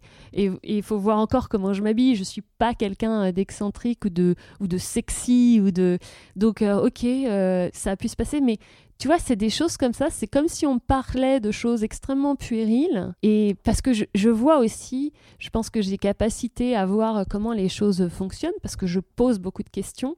Et notamment, c'est comme ça que j'ai fait d'énormes économies euh, pour ma boîte précédente. C'est que je suis allée interroger sur les lignes de production. C'est que j'ai vu des choses qu'on réinterrogeait pas parce que je réinterroge tout. C'est mon truc, j'aime poser des questions. C'est pas pour rien que je fais un podcast, que j'aime poser des questions, j'aime comprendre. Et donc, euh, j'avais fait une présentation où j'avais vu un schisme entre la boîte traditionnelle et euh, le nouveau management qui était au siège dans un truc hyper moderne, magnifique. Et donc, je, bah, faisais un retour d'expérience. Je venais d'arriver il n'y a pas très très longtemps. Et donc, on m'a dit, ben non, mais euh, bah, les images sont mal choisies. Il faut. Alors, je l'ai compris plus après, mais sur le coup, je l'ai pas compris. Il faut faire euh, une remarque négative pour trois remarques positives. Et c'était comme si on n'entendait pas le message, parce que je pense que dans cette boîte, il y avait un, véritable problème où on ne. euh, je travaillais pour Numico, qui a été racheté par Danone, et c'est une boîte historique. C'est-à-dire que tous les bébés de Hollande ont été nourris par. Et donc, il y a des gens qui sont dans cette boîte depuis 20, 30 ans. euh, Il y a un amour du métier. Et puis tout d'un coup, on se retrouve avec que des jeunes qui sortent des écoles de management euh, au siège et puis qui te disent Ah, on va faire comme ci, comme ça, comme ci. Quelque part, je trouvais que c'était un non-respect euh, de l'identité de cette euh, société. Et moi, quand je, je pensais avoir identifié un truc important pour le fonctionnement même des équipes ensemble. D'ailleurs, j'avais pris un bureau dans une usine où je faisais la moitié du temps au siège, la moitié du temps en usine pour comprendre ce qui se passait. Et, euh, et en fait, la seule chose qu'on me disait, c'était t'as le slip qui dépasse du pantalon et tu choisis pas les bonnes images, tu vois. Voilà, après, je, je c'est toujours cette histoire d'intensité, de prendre trop fort euh, des choses qui, euh, après tout, pourquoi pas, quoi, tu vois. Et là, je suis revenue en me disant, bah, faut que je crée ma boîte. Et j'ai découvert, donc c'est Pourquoi? Pourquoi tu as eu cette réflexion à créer ta boîte Finalement, tu pouvais trouver une autre entreprise, peut-être plus petite, plus humaine, une start-up ou. euh, Euh, depuis que j'étais enfant, je créais des boîtes. Donc je créais des boîtes. Euh, quand je jouais, machin, euh, soit je, dessinais des maisons, soit je créais des boîtes. Et euh, donc je faisais même donc combien la boîte gagnait le première année, deuxième année. Ensuite, ça me faisait des sous et j'ouvrais le catalogue de la Redoute et je choisissais tout ce que je pouvais acheter dans le catalogue de la Redoute avec les sous que j'avais fait avec ma boîte imaginaire. Et en fait, toute ma vie, on me rappelait, on me disait, tu te rappelles quand tu avais dit, j'étais en Normandie chez mon oncle et ma tante, et donc j'étais avec mon oncle, ma tante, la mère de ma tante et la sœur de ma tante, ils avaient tous les cheveux blancs, et ma tante venait de faire une soupe, euh, mais génialissime, tu prends le mixeur, ça y est, t'as une soupe, c'est trop bon, tu vois, c'est canon les soupes. Et donc j'avais, euh, j'étais partie dans un délire en disant, oui, on va ouvrir un restaurant qui fait que des soupes, et tous les serveurs auront les cheveux blancs, on l'appellera la soupe à mamie ou je sais pas quoi. Et euh, voilà, et on, et on va vendre des soupes et, euh, et c'est super. Et, et donc, je, je sais que ma, ma tante ou mon oncle me, me rappelait Tu as vu quand les bars à soupe sont arrivés en France qu'ils l'ont vu aux informations, ils se sont dit Mais tu te rappelles mais tu te ra-" Donc j'ai toujours aimé, euh, parce qu'en fait, je suis quelqu'un de conceptuel. J'arrive à créer des concepts. Et ce que j'ai appris en fait dans le parcours, quand je suis rentrée en France, j'ai retravaillé pour une boîte de consulting parce qu'il est difficile euh, en effet de se lancer. Et, donc j'ai travaillé pour une boîte de consulting. Le problème c'est que j'avais un, profil extrêmement international. Donc euh, j'étais appelée que par les boîtes qui voulaient m'envoyer à l'étranger. Euh, donc j'ai accepté de travailler pour cette boîte de consulting anglaise. Donc je suis partie en Angleterre le temps de comprendre la boîte, de voilà, qui me fasse rentrer un peu dans la vie, dans l'habit du consultant. Et ils ouvraient une une succursale en France euh, avec un patron euh, hallucinant qui faisait, euh, qui faisait tous les castings pour être dans les films. au lieu de chercher des clients. Donc bien sûr, ça, ça a sombré le truc. Peux te plein de films dans lesquels il est, tu sais, euh, derrière Jean Dujardin, il danse dans OSS 117. Dans... Donc euh, c'était vraiment étonnant. Et en même temps, ça m'a donné l'opportunité bah, de préparer mes, mes, mes, différents concepts et je voulais lancer un concept euh, qui s'appelait Quackess à l'époque, son nom de code. C'est pour ça que mon Twitter s'appelle Quackess, qui était un lieu euh, de restauration, mais aussi d'ateliers euh, où on pouvait tout apprendre euh, et sur les trous noirs. Donc on aurait fait venir un scientifique et puis on aurait fait sur le bien-être, sur toutes, ces, toutes les questions qu'on peut se poser et explorer, tous les domaines qu'on peut explorer. J'étais à fond sur le concept de, de faire soi-même, de composer soi-même ses repas. Donc avant toute la euh, tous les, smoothies où euh, tu composes toi-même, toutes les salades, euh, voilà. Et, je suis rentrée dans un donc la boîte de consulting ils ont fermé, ça marche très bien en Angleterre, mais ils ont fermé en France, évidemment. Et donc, je suis passée dans un incubateur d'entreprise avec mon super concept. Ah ouais, j'étais à fond. Je présente mon projet et il fallait choisir. Tu es un coach en incubateur. Et là, rentre, elle était en retard rentre une femme et alors mais je vois un, rayon de lumière sur elle je sais pas pourquoi les cheveux c'est comme s'il y avait un ventilateur qui n'existait pas. Et je lui dit euh, donc elle se présente elle a créé c'est quoi les montres OPEX ou des fois j'ai interverti mais euh, ou Timex ou je ne sais quoi. Et donc elle m'a coachée. Et elle je me rappelle parce qu'elle avait dit moi je cherche un projet concret. Euh, elle c'était une faiseuse tu comprends. C'était une nénette. Voilà quoi ça avançait avec elle. Donc il me fallait quelqu'un comme ça je l'ai rendue folle. En six mois, je l'ai rendue dingue. J'ai changé six fois de projet. Et c'est en incubateur que j'ai compris que j'étais quelqu'un de conceptuel. Donc je peux créer des concepts, mais après il faut avoir un concept. Quand tu crées une boîte, il faut avoir un concept qui correspond aussi à euh, ton fonctionnement et euh, ce qui va faire que tu vas, tu vas durer. Un concept, euh, il peut être très beau et fonctionner, mais il faut avoir la bonne personne qui le porte. Ça veut dire que soit tu dois travailler ton côté doueur et pas seulement ton côté je fais des concepts, ou soit ça veut dire que tu dois trouver quelqu'un. Exactement. Qu'est-ce qui s'est passé alors? Euh, ce qui s'est passé, c'est que donc je suis rentrée avec ce concept de euh, genre euh, restauration avec atelier, voilà, un lieu. Très vite, dès le premier coaching, elle a su identifier. J'ai lâché. Je faisais pas la cuisine. Qu'est-ce que j'allais faire? Un concept de restauration. Bon, voilà. Donc ça, ça, ça jarte. Et puis ça, ça a muté et muté et muté en euh, annuaire du bien-être, genre le guide du retard du bien-être, euh, euh, le, Michelin du bien-être. Ensuite, bon, ça, ça a muté. Jusqu'à ce que les hasards de la vie font que à ce moment-là, les premiers iPhones sont arrivés. Et moi, j'évoluais aussi dans un milieu, j'aime bien aller dans des endroits où j'ai rien à faire. Et notamment, je fréquentais beaucoup euh, les, les pionniers du web. Je dirais les pionniers, ouais, parce que c'est les premiers. Euh, voilà, c'était. Il y avait un, club euh, d'entreprenautes, les entreprenautes associés. Et donc, j'allais au dîner. j'avais pas de, pas de site web ou quoi que ce soit, mais bon, j'étais là. Dans ce milieu, ils avaient tous des iPhones. Ça m'a pas trop intéressé jusqu'à ce qu'un dîner, je sois à côté de quelqu'un qui était complètement enthousiasmé par les applications. Alors il me le montre, là, Et le lendemain, je suis à la, à la laverie et j'ouvre la machine à laver et je trouve mon téléphone dans la machine à laver. Et euh, donc j'explose de rire, ils n'ont rien compris dans la laverie, j'explose de rire. Et je me dis, bah, je dois racheter un téléphone. Bah, je vais racheter un iPhone. Et de là, j'avais rencontré, euh, pas longtemps avant, un, un Serbe qui était en visite chez une amie serbe. Et je sais pas pourquoi il m'avait dit Ouais, un jour on travaillera ensemble. Je lui dis Je vois pas pourquoi. C'est gentil hein, que tu me fasses cette courrière, mais euh, je vois pas pourquoi. Et là, tout s'est mis en place. J'ai un programmeur en Serbie. Euh, je vais prendre un iPhone et je vais faire des applications iPhone sur le bonheur. Et c'est comme ça que je suis sortie, de je suis sortie avec ce projet de l'incubateur. J'ai monté une application avec ce Serbe et j'ai ouvert mon blog Moodstep à ce moment-là, donc c'était en 2009. J'ai ouvert mon blog pour accompagner la sortie de cette application. En me disant, bah, je vais commencer à voir le bonheur, c'est quoi, machin. Euh.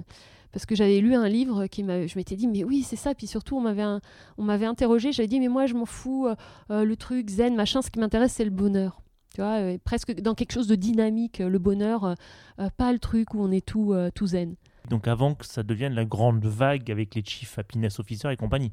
À ce moment-là, en fait, euh, là, je découvre la psychologie positive. Donc, euh, la psychologie positive, elle a commencé euh, longtemps avant, mais c'est vrai que on en a vraiment parlé beaucoup plus tard. hein. C'était pas, c'était pas dans un, c'était pas dans une mode ou une tendance. Mais ça, je te dis, que j'avais depuis que j'étais enfant. Et c'était pas le premier.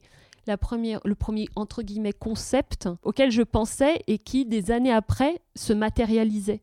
C'est étrange comme, euh, mais donc oui, euh, là j'avais euh, lu un, j'avais vu un livre de psychologie positive et, je m'étais dit bah, je vais faire des applications iPhone qui mettent en pratique cette psychologie positive. Et donc j'ai monté une application avec mon ami Serbe. J'ai fait un voyage de Stockholm à Belgrade, je dis en canapé, en couchsurfing, où j'ai interviewé les Européens sur c'est quoi le bonheur pour vous. Et c'est là que j'ai commencé à faire des interviews vidéo. On a monté l'application. On est... Je suis passée au journal de TF1 de Laurence Ferrari à l'époque et de Jean-Pierre Pernaud avec l'application. J'ai toujours une chance monstre. C'est euh, toujours phénoménal parce que tu pourrais dire c'est de la pub. Maintenant, je présente mon application au journal de TF1. Et c'est là que je me rends compte que j'ai pas du tout envie de faire des applications. Donc voilà, toujours quand c'est fait, c'est bon, t'es allé jusqu'au bout. Non, mais c'est pas ça. Next. Par contre, mon blog, bah, y a des gens qui commencent à me contacter et, euh, et je pense que j'ai découvert, ça fait quand même 10 ans aujourd'hui que je fais des interviews. Et là, j'ai aucune lassitude. Poser des questions, euh, je l'identifie aujourd'hui comme quelque chose d'essentiel pour moi. Donc, tout ce qui me permet de poser des questions, euh, ça me correspond. Donc, il m'a permis ça. Et mon blog, qui donc va avoir 10 ans là le mois prochain, a débuté là et a été le début de cette nouvelle aventure qui a été l'exploration du bonheur. Et Happy Lab. Happy Lab, c'est à ce moment-là que moi je t'ai rencontré. Ah, ok. Ah, En quand- fait, je t'ai rencontré parce que je faisais une série d'interviews pour poser des Oui. questions On avait déjà créé Happy Lab, ouais. voilà, sur, euh, sur l'ère du temps pour mon blog sur la génération machin. La génération Y, ouais. Et euh, c'est là que j'ai découvert que la génération Y n'était pas une histoire d'âge.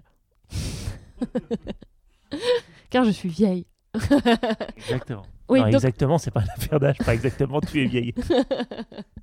euh, en fait, euh, euh, avec le blog, donc j'ai commencé les interviews et m'a contacté une jeune femme qui à l'époque était en Thaïlande, qui s'appelle Jessica.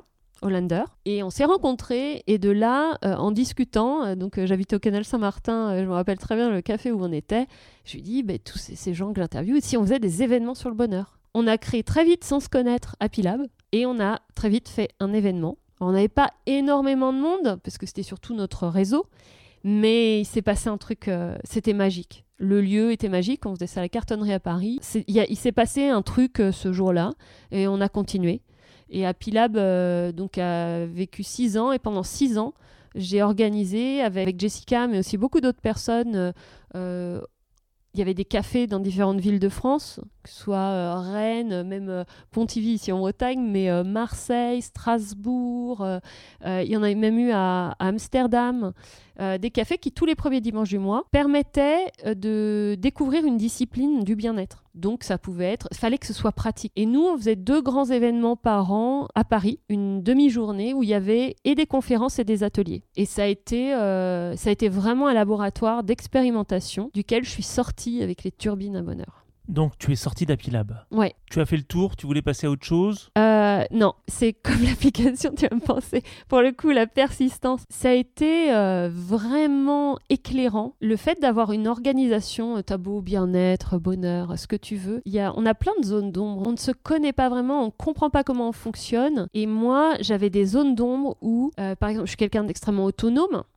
Donc je pense que tout le monde veut être autonome. Je voulais être juste, mais par euh, ma manière d'être ou eh ben, je crée aussi euh, euh, des frustrations ou des, du mal-être chez les autres, chez moi-même, parce que je ne savais pas comment créer une organisation qui fonctionne, qui soit pérenne, qui rapporte de l'argent et où chacun trouve sa place. C'est là que tu te sens petit parce que tu as beau avoir les meilleures intentions du monde, une organisation, des groupes d'humains, et on le voit, genre, la société, que ce soit les États, les villes, les entreprises, les associations, les familles. Les dynamiques de groupe, c'est extrêmement euh, compliqué à comprendre. Et pour ça, euh, eh ben, il y a des choses que je n'arrivais pas, je ne comprenais pas. Et j'ai euh, pris rendez-vous avec une jeune femme qui s'appelle Marine, que j'avais recroisée, que je connaissais déjà. J'intervenais euh, dans une entreprise et, euh, et, donc je la recroise. Pour moi, c'est une, c'est une surdouée. euh, de, euh, elle est complètement passionnée par tout ça. En plus, je pense qu'elle a un esprit euh, tellement euh, affûté. Je pense qu'elle elle voyait, elle comprenait et elle allait vraiment au fond des choses. C'est une chercheuse, tu vois. Alors que moi, je suis plus une butineuse qui pose des questions, qui fait des liens entre différentes matières. Mais elle, elle va au fond, au fond d'un sujet qui la passionne. Et j'ai pris rendez-vous avec elle pour dire comment je peux créer une organisation plus juste pour Happy Lab. Elle appelle ça la bienviolence. Elle m'a posé deux, trois questions sur comment je fonctionne en fait. Ça m'a mis la tête à l'envers. Pareil, toujours cette histoire d'intensité. Je suis rentrée le soir, j'ai remis en question euh, l'existence euh, du monde, euh, de moi. Est-ce que je suis une pervers? Est-ce que je suis une égoïste? Est-ce que et là, euh, j'en ai marre de ces remises en question euh, perpétuelles que je peux avoir. Donc, je me suis parlé à moi-même, parce que je me parle beaucoup à moi-même, et j'ai dit, bon, Johanna, on va pas repartir dans les fins fonds du truc en disant que tu es le pire des humains sur Terre. Je vais me permettre de visualiser l'impensable, que je quitte Lab. Et là, j'ai une vision très claire. Je vois la place de l'église de Port-Louis. Et, ça, et je ressens un immense soulagement. J'ai pas réfléchi plus que ça, plus que machin, alors que je venais de refaire entièrement le site de Happy Lab. Mais il n'y a, y a, y a même pas de réflexion à ce moment-là, c'était évident. J'ai pris la décision à ce moment-là. Je quitte Happy Lab, je quitte Paris et je m'installe à Port-Louis. Chose extraordinaire. Donc la fille s'appelait Marine. Deux jours après, il y a l'appartement dans lequel on se trouve est sur la place de l'église de Port-Louis. Deux jours après, il est sur le bon coin. Donc j'ai un appartement sur la place de l'église de Paris. Euh, la fille qui me fait visiter l'appartement s'appelle Marine. On est au bout de la rue de la Marine. tu vois moi, c'est comme des énormes flèches. Et encore plus extraordinaire. Ça peut paraître irrationnel, mais c'est ça vient d'un truc complètement évident qui peut se passer en un instant. Et je me dis bon, ok, début novembre. Donc en une semaine, je prends toutes mes affaires et je quitte Paris. J'habitais rue Alibert à Paris le 13 novembre 2015. Donc 13 jours après que j'ai quitté Paris, ça faisait 7 ans que je vivais dans cette rue. Les attentats, j'étais au 10 de la rue Alibert et euh, le carillon doit être au 18 et le petit Cambodge au 20. C'est, euh, je connais tous les serveurs, les le proprio du carillon. Euh, c'est vraiment, il y a quelque chose, euh, il y quelque chose d'étrange, la, facilité, la façon dont tout s'est fait. Deuxième fait que j'ai trouvé euh, fou, c'est que j'avais j'avais plus un rond parce que j'avais porté cette association sans vraiment faire d'argent. je me suis toujours démerdée, j'ai fait du troc. Et là, euh, tout s'enchaîne. Et en six mois, je me retrouve déjà, euh, les gens commencent à m'appeler. Et je me retrouve, au bout de six mois, à faire le top 700 de la Maïf. C'est-à-dire que j'ai sorti de Happy Lab les Turbines à Bonheur, qui était un atelier que j'avais créé au sein d'Happy Lab. On avait une fille qui s'appelle Alexandra, qui avait rejoint Happy Lab. Et sa mission, c'était justement de de rendre rentable Happy Lab ou euh, vi viable. Et donc, elle avait eu un rendez-vous avec Lint, le chocolatier, et elle avait vendu une intervention de l'équipe Happy Lab pour Lint une après-midi. Et j'ai détesté notre intervention. J'étais là, euh, cachée dans un cagibi en me disant j'ai fait tout ça pour en arriver à faire un truc que j'aime pas, mais où est-ce que je vais aller? Qu'est-ce que je vais faire quoi? À quoi ça rime ce que je suis en train de faire? Il n'y a pas euh, pour moi de moyen de vivre de tout ça et, euh, c'est voué à l'échec. Et en sortant euh, de chez Lee, ça a jailli je me suis dit, mais il faut arrêter avec les leçons sur le bonheur? Il y en a marre. Il y en a marre. On, a des conférenciers, on les écoute, et puis on dit, ah ouais, bah lui, il a compris. On entend dire, bah oui, ça c'est juste, et puis trois jours après, on a oublié. Et je lui ai dit, non, le bonheur, c'est une expérience. Les gens, ils savent déjà. Je veux dire, tout ça, ils l'ont entendu 40 fois. C'est pas de se l'entendre dire qui est important, c'est de le mettre en action. Et je me suis dit, fini les leçons sur le bonheur ça va être que de l'expérientiel. Et de là est ressorti euh, ces fameux ateliers à Pilab qui étaient des modules où on explorait nos valeurs, nos talents, euh, hein, bon, tout ce qui me les, les douches de compliments, j'ai commencé à faire des trucs un peu... Euh... Et puis on l'a fait tourner dans les festivals. Et en sortant de Happy Lab, en fait, on a, on a commencé à le faire au sein d'Happy Lab. Euh, on a eu des retours géniaux. Euh, moi, j'aimais faire ça. Je voyais euh, l'effet sur les gens. Vraiment, j'avais trouvé un truc, quoi. J'étais, j'étais à ma place. Et en sortant, ben, ben, j'ai voulu continuer à ne faire que ça. Et c'est là que j'ai sorti les turbines à bonheur de Happy Lab et que, en m'installant ici en Bretagne, euh, j'ai commencé à faire ça. Et je te dis, en six mois, euh, je me suis retrouvée à faire le top 700 de la Maïf, qui est une des plus belles expériences euh, professionnelles que j'ai eues. Avec une équipe parce que je forme des co-animateurs dans l'entreprise. Voilà, ça a été euh, extraordinaire. Et donc là, ça, fait, ça va faire trois ans. Et donc, avec chaque client, bah, j'ai approfondi, approfondi pour en arriver à faire ce que je fais aujourd'hui, qui est le talentoscope. Et qu'est-ce qui se passe avec le talentoscope? Et pourquoi est-ce que ce sujet-là, par rapport à ton parcours et par rapport à, à ta façon de voir le monde? Bah, parce que si, si on reprend tout le parcours, c'est que je pouvais réussir à des endroits parce que j'avais euh, certaines aptitudes pour, euh, pour voir les fonctionnements, comprendre, mais si j'avais vraiment compris comment je fonctionnais, je me serais pas euh, plantée aussi comment je me suis plantée avec mes managers ou euh, en choisissant euh, ce que je faisais. De comprendre comment on fonctionne, nos besoins, par exemple mon besoin d'autonomie, euh, j'ai un autre besoin qui est hyper important, c'est j'ai besoin de créer. Quoi, je peux pas rester sur un truc, euh, même le talentoscope là. Je vois que chaque client m'a fait évoluer, que ça, ça se trouve, euh, dans quelques mois, je ferai plus ça, tu vois. J'ai besoin de créativité. C'est pour ça aussi que j'ai plusieurs activités en parallèle, parce que j'ai besoin de, nourrir tout le temps euh, ma curiosité. Euh, donc, de comprendre comment tu fonctionnes va t'aider à voir ce qui te correspond, de quelles circonstances tu as besoin dans ton job, quels éléments pour que tu t'épanouisses vraiment pour que tu sois à ta place. Et c'est pour ça que j'en suis venue à travailler vraiment sur les talents. Et ça s'appelle talentoscope parce que c'est toujours euh, cette histoire de progression, on parle des talents, mais là c'est plus des modes de fonctionnement. Et ce qui est terrible, c'est que c'est c'est 12 profils. Alors c'est marrant et ça fonctionne super bien. Les gens, euh, ils aiment bien ça. euh, et puis en plus, c'est en- c'est entièrement coopératif.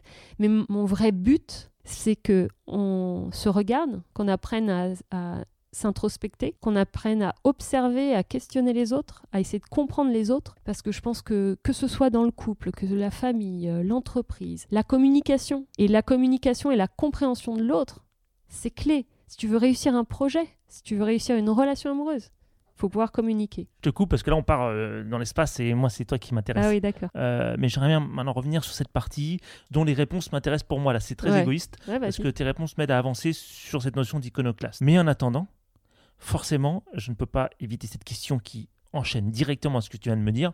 Parmi les 12 profils de talent que tu utilises dans le talentoscope, lequel est le tien? Les 12. Ah merde. Ouais, les 12. Mais je te dis, j'aime pas les cases, donc c'est c'est pas les cases qui comptent. Je pense qu'en plus, on évolue. C'est terrible. Je crois à la diversité. Je, je pense qu'un être humain, il est tellement complexe. C'est une galaxie de, de- de choses. Donc, euh, c'est juste pour apprendre à, à s'écouter. Donc en vrai, c'est simplement pour aider les autres à passer en accéléré par le chemin par lequel toi tu es passé. Exactement. Parce qu'en fait, j'avais une question qui est quel est ton talent principal? Euh, la curiosité. Je sais pas si tu peux appeler ça un talent, mais euh, c'est la curiosité qui m'a ouvert aux autres, qui m'a ouvert au voyage, qui m'a.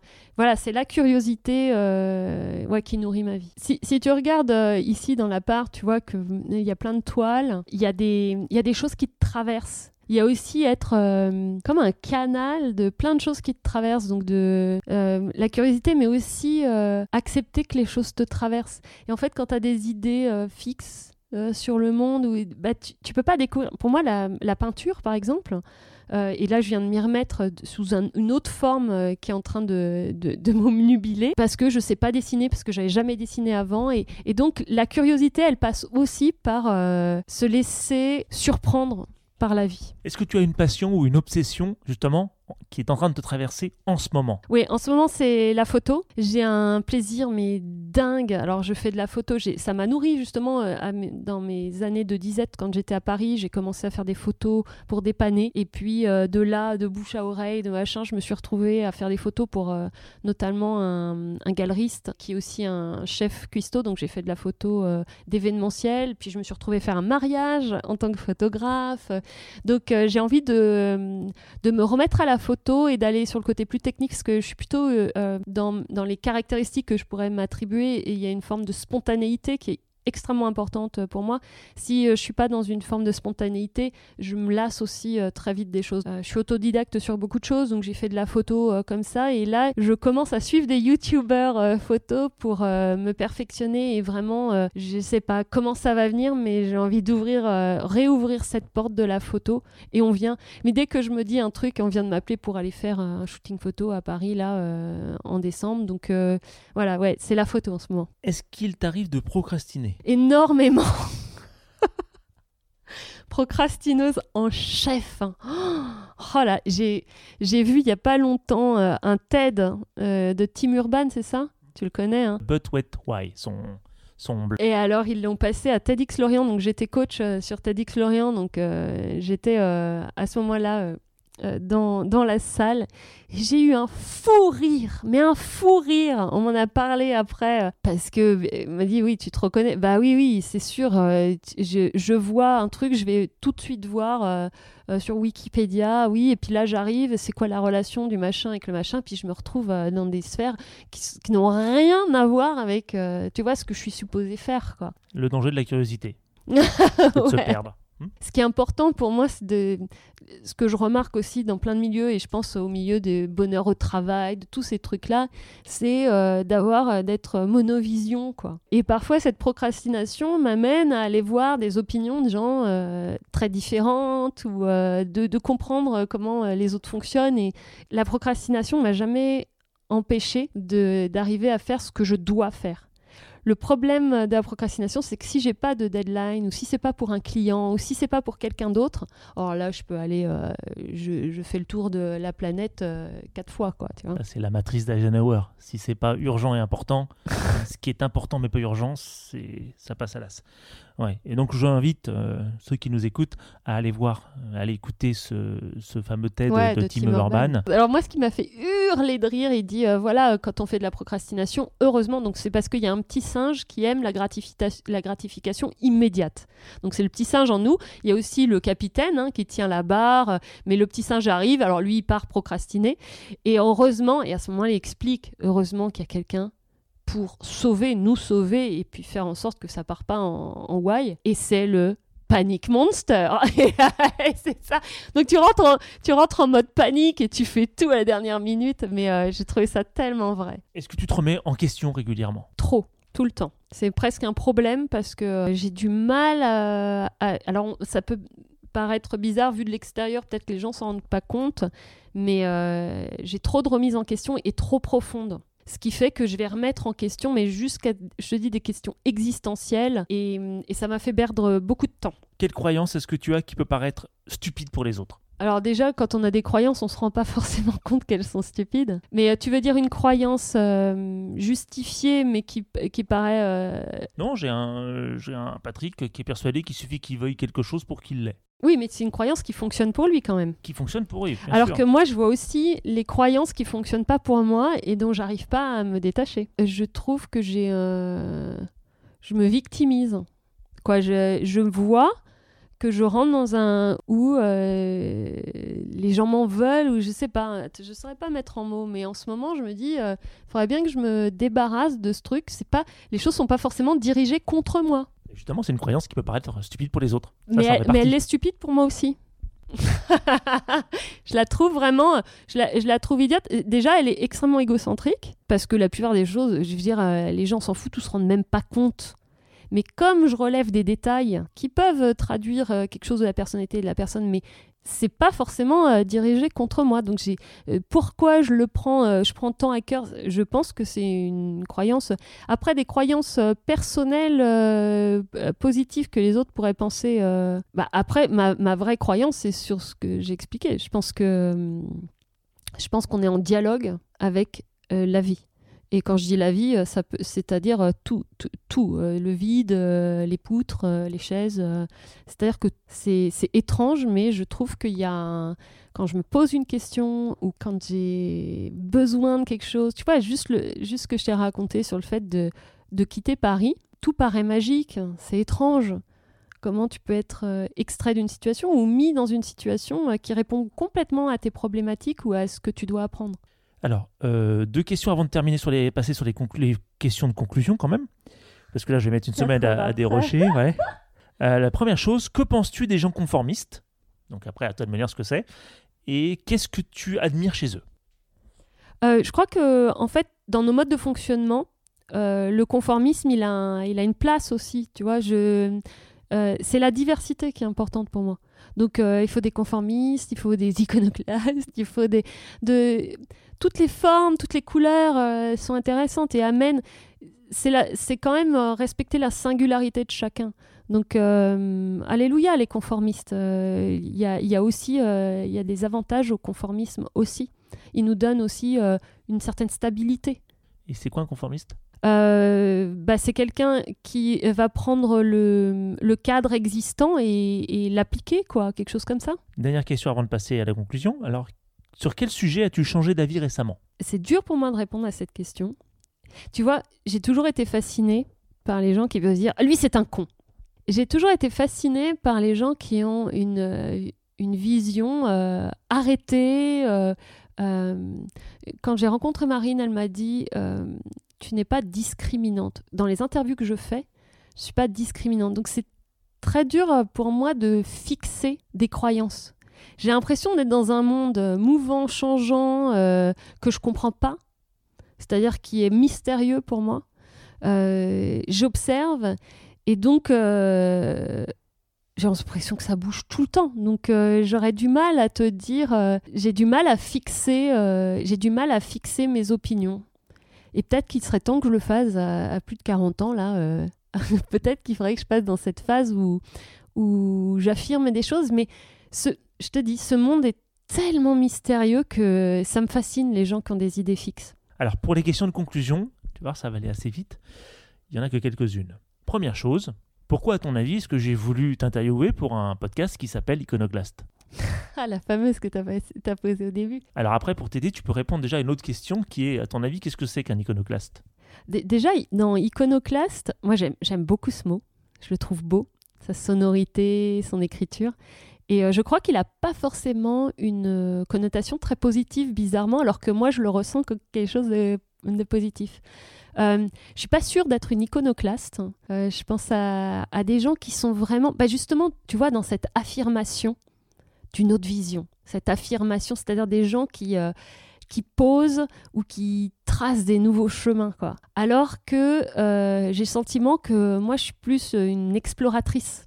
J'ai presque être euh, plus intéressée de rencontrer un iconoclaste et de voir comment il, il réfléchit que moi-même poser, je sais pas, une nouvelle tendance ou je pense plus être euh, un caméléon éponge, je ne sais quoi, que euh, ce que moi j'imagine être un iconoclaste, c'est-à-dire, euh, je pense à presque des artistes, un- ingénieurs fous, euh, savants, euh, sais pas, des gens qui ont une vision marquée et unique, hein, ou qui ont une manière d'être qui est en effet détachée ou très euh, libre par rapport à leur environnement. Moi, je suis je suis pas encore euh, libre de ce que les autres pensent. De, euh, et, euh, et un iconoclaste, je le vois comme franchement traçant sa route sans trop se sans trop se poser la question de qu'est-ce qu'on va penser. J'ai coaché une, une artiste là et je me dis mais comment il y a des êtres qui dès petits ont une espèce de ça les dépasse, une énergie, ils sont obligés de le faire, tu vois, ils sont obligés euh, d'exprimer quelque chose qui est complètement en rupture euh, avec euh, la société, avec l'époque, avec alors que alors que moi, d'une certaine manière, on pourrait dire que j'ai une vie qui est un peu en rupture, mais je suis plus à, tu vois, naviguer dans différents milieux, à explorer différents milieux que vraiment créer quelque chose de fort. À qui tu penses alors dans ce cas-là Si jamais je te parle euh, iconoclaste? Là, la personne que je vois tout de suite, c'est euh, Édouard Baird. Mais je sais pas hein, si c'est vrai, mais il y a quelque chose d'extrêmement poétique chez lui. Et, en fait, il, euh, il arrive à partager un monde qui est, euh, d'une certaine manière, décalé et... Il a un côté, pour moi, iconoclaste. Je l'ai vu il y a longtemps euh, dans la rue, je l'observais, je me dis... il est étrange, cet homme-là. Voilà, c'est un iconoclaste, je, le vois peut-être un peu étrange, voilà. Et justement, toi, ton niveau d'étrangeté de 0 à 10 Je sais pas, parce que c'est la vision que les autres peuvent avoir de l'extérieur de toi. Je me rends bien compte par la force des choses que je fais des choix où je, je vis d'une manière, voilà, euh, où je, je suis en relation avec les autres, euh, bah justement d'une manière assez intense. Donc, euh, mais euh, de, 1 à, de 1 à 10, euh, j'en sais rien. J'en sais rien, peut-être 6 ou 7, j'en sais rien. Très bien, merci beaucoup. Dernière question, où est-ce qu'on peut te retrouver pour suivre ton actualité? Mon blog, euh, Moodstep, M-O-O-D-S-T-E-P.com. Eh ben, très bien, merci Johanna, merci beaucoup pour euh, cette discussion. Merci. Merci Benjamin.